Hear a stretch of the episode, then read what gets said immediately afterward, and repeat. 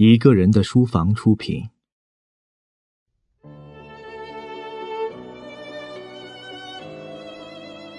一路走来，一路读。作者：琳达，朗读者：夏丽。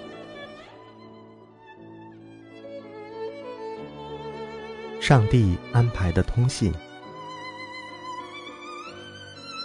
约翰·亚当斯回到昆西的时候，沮丧而愤懑。可是，他与杰弗逊两人仍然怀着老友之间的复杂感情，私人关系并没有真正破裂。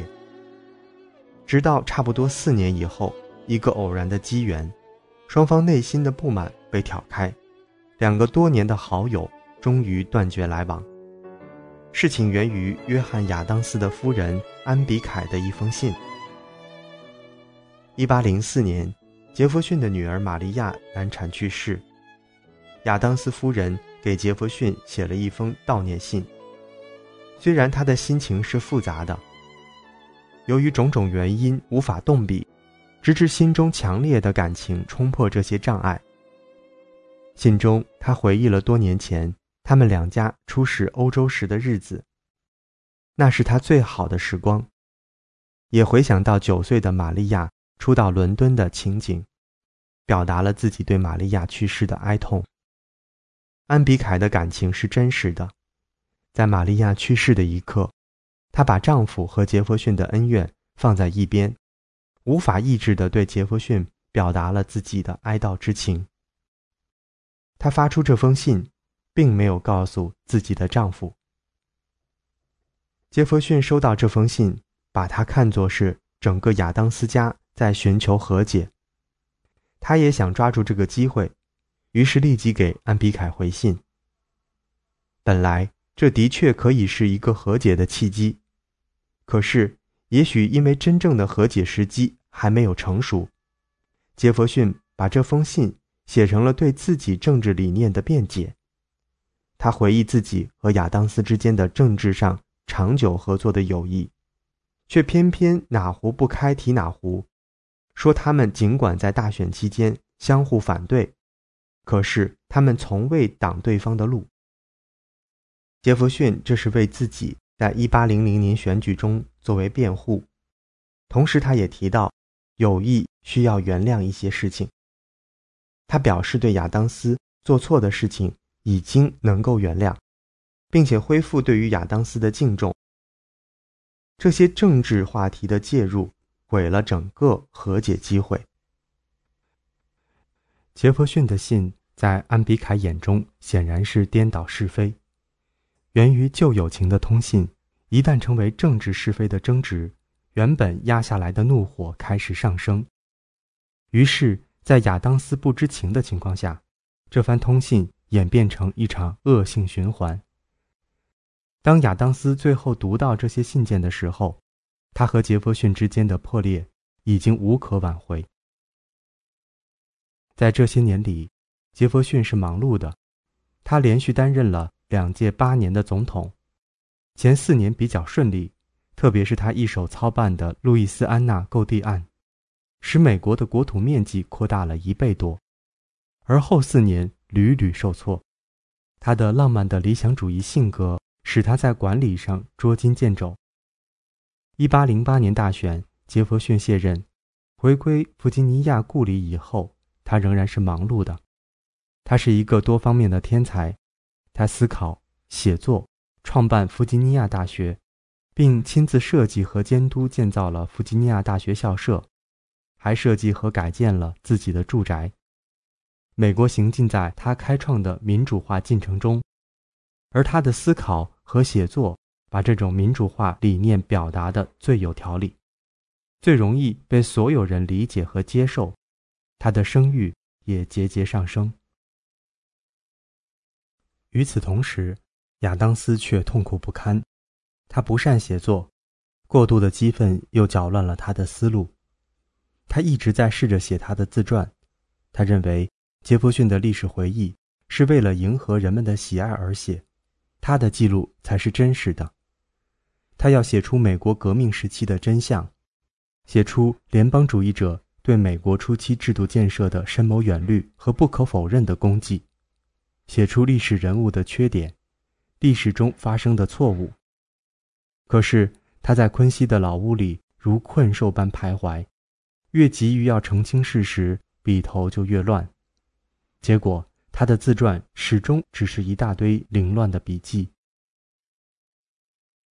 在这些年里，除了家人，给予亚当斯最大安慰的是他的另一位老朋友，美国独立宣言的另一位签署者，本杰明·拉什。拉什是一位医生和医学教授，作为一个开国者，他自然是亚当斯和杰弗逊两人共同的朋友。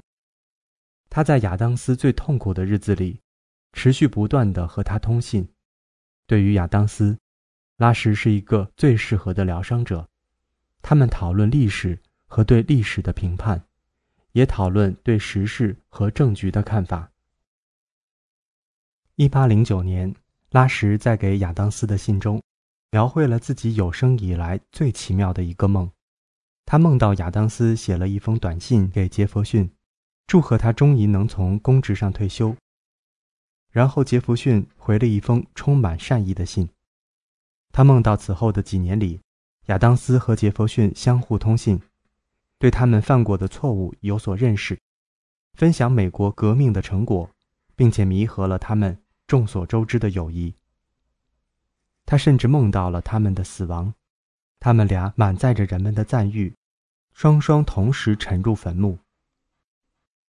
亚当斯当即回信表示这不过是梦，他不打算照梦里的做。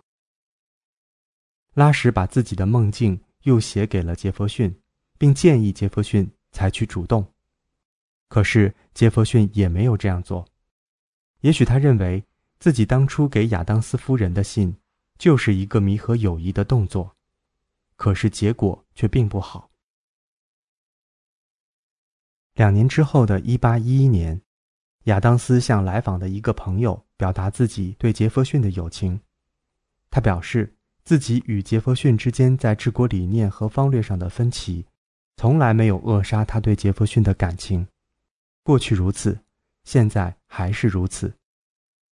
杰弗逊闻讯之后，立即给拉什写信，表达了他对亚当斯以往政治判断力的敬佩。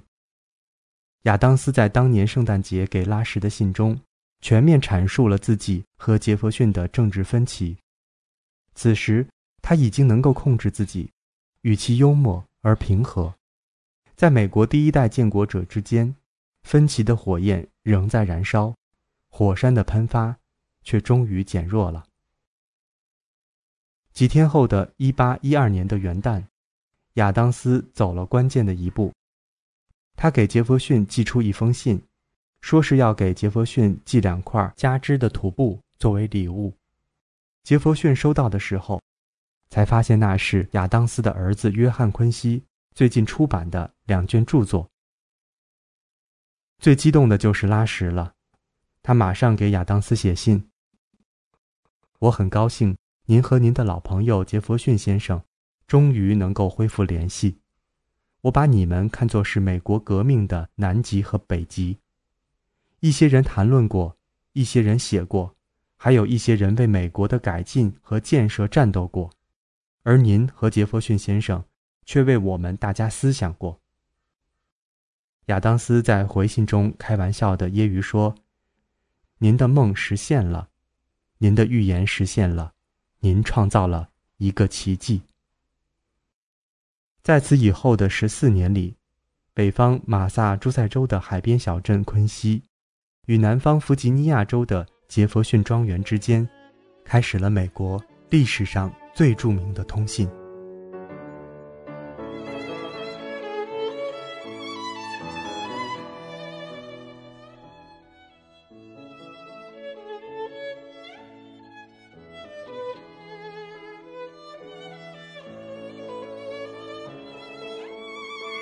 整整十四个春秋，美国的第二任总统约翰·亚当斯和第三任总统托马斯·杰弗逊，在各自的家中。用笔，用信纸，回顾了他们那一代革命者破天荒的经历和功绩。他们曾经达到了人生辉煌，几乎无人可以企及。现在，他们都老了，都已经退出了政治舞台，不再有现实政治的考虑，个人荣辱也日渐清淡。可是，他们都理解他们对历史、对后代的责任。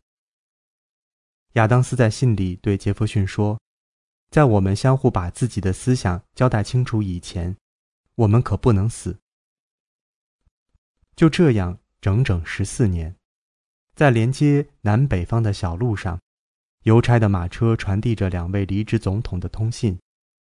正如拉什准确指出的那样，亚当斯和杰弗逊是真正在为美国思想的人。可是，在立国理念和治国方略上，他们又确实是美国的南极和北极。他们在通信里，对美国独立和建国最初几年里遇到的各种问题、各个重大历史关头的决策，做出了理性的回顾、交流和争论。杰弗逊一再地阐述了他的民主思想，坚信美国和全世界都将走在民主的道路上。他也检讨了自己对法国大革命的判断。承认共和党和他本人都在亚当斯任总统期间，使用政治手段伤害了亚当斯总统的信誉。多年以后的今天，他终于说，他为此感到抱歉。亚当斯和杰弗逊讨论着具体的政策，也讨论着他们最大的分歧。他们各自阐述，成为美国民主制度宝贵的思想遗产，直至今日。美国民主制度的历史仍然是两种理论遗产之间寻求平衡。杰弗逊的平民民主理想已经成为一种世界性价值观，而到二十世纪下半叶，默默无闻了一个世纪的亚当斯的思想重新引起了人们的注意，人们越来越重视亚当斯当年对政治实现准确而深刻的观察判断。两个开国功臣。两个不同的观点的政治家，两个卸任总统，就以这样的方式来处理他们的分歧和恩怨。他们用这些书信向后代表明：功绩可以不是资本，权力可以不是私产，政治对手可以不是死敌，政治家可以仍然光明磊落的有道德的绅士，政治理念和实践之对错可以公开讨论。政治可以不是肮脏的交易。两位总统用十四年里一百五十八封信，开创了美国总统离任后用回忆录形式阐述理念、总结经验，为后代留下政治遗产的传统。写着写着，渐渐环顾四周，他们发现自己几乎已经成为美国革命那一代仅存的硕果了。杰弗逊在给亚当斯的信里写道：“回望一生，就像回望一个战场，所有人都死了，而我们孤零零的活着，活在新一代中间。我们不了解他们，他们也不了解我们。晚年最后岁月，他们之间的友谊成了相互温馨的慰藉。”一八二六年，美国独立五十周年。在这一年，独立宣言的签署者仅有三人还活在世间，除了约翰·亚当斯和托马斯·杰弗逊之外，只有马里兰州的查尔斯·卡罗了。在筹备庆祝国庆五十周年的时候，弗吉尼亚和马萨诸塞的人们分别向杰弗逊和亚当斯发出邀请，可是两位老人的健康都不允许他们出现在任何公众场合了。杰弗逊用了几天的时间，为报纸写下了他对建国五十年的总结。他的思路仍然清晰，文笔仍然优美而简洁，民主信念仍然坚定。他阐述了对大众权利和民主自治的信心，坚信大众不是生来就背上背着鞍子，让一小群穿靴子的人驱使的。在昆西小镇。衰老的亚当斯为庆祝国庆建议，为永远独立而干杯。七月三日傍晚，托马斯·杰弗逊突然昏迷。他的最后一句话是问身边的医生和家人：“今天是四号了吗？”他的生命在昏迷中顽强的坚持，似乎是在等待一个命定的时刻。第二天午后不久，这位卸任总统终于停止了呼吸。五十年前的这一刻，美国的一代开国者正开始在他起草的独立宣言上签字。几乎就是在杰弗逊死去的同一时刻，远在北方的昆西小镇。约翰·亚当斯坐在椅子上，突然中风，失去知觉。下午，约翰·亚当斯去世。五十年前的这一刻，美利坚合众国正式诞生了。独立宣言的两位催生者，美国政治理念的两位奠基者，美国治国方略的两位开创者，在独立宣言诞生五十周年的同一天离开这个世界。相隔不到五个小时。多年前，他们的好友拉什的梦，竟然成了现实。没有哪个大胆的幻想家敢于幻想出这样的巧合。面对如此的奇迹，人们可能真的疑惑：这是上帝在传达一个信息。后来的美国治国者需在杰弗逊和亚当斯的思想之间，在精英政治。和平民政治之间找到一种平衡，这种平衡才是美国吉祥平安的自由之路。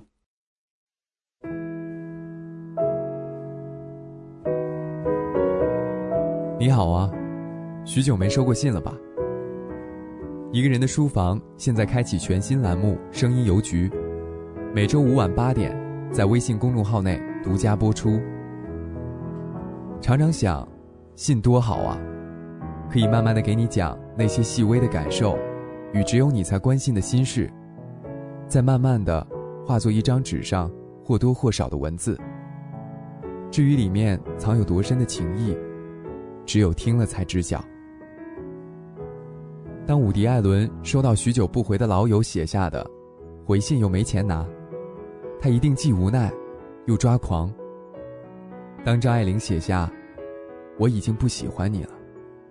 他得下多大的决心，才能斩断这半生的纠葛？当泰坦尼克号发出“我们正在下沉”的讯息时，又装载了多少生命凝聚的希望？信虽简短，却意味深长。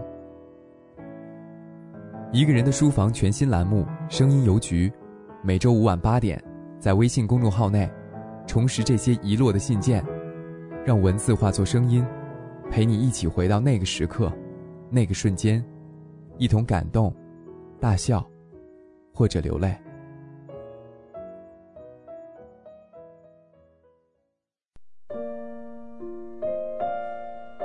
一九四二年六月底的一天，周恩来因为患膀胱脓肿，住进了重庆歌乐山中央医院。经过住院进一步检查，决定动手术。邓颖超日日陪伴身边，直到他病情好转。期间，董必武、钱之光等人轮流探望。毛泽东特别致电嘱咐董必武，一定要让周恩来静养休息，不痊愈不得出院。七月七日，周恩来虽然还有些鼻中出血，但体温已恢复正常，令邓颖超大感欣慰。又经过一个星期的治疗和休养，刀口基本愈合。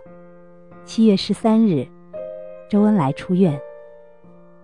前往一个人的书房公众微信号，在声音邮局查收邓颖超写给周恩来的一封信，就可以找到了。我是优麦，为您朗读。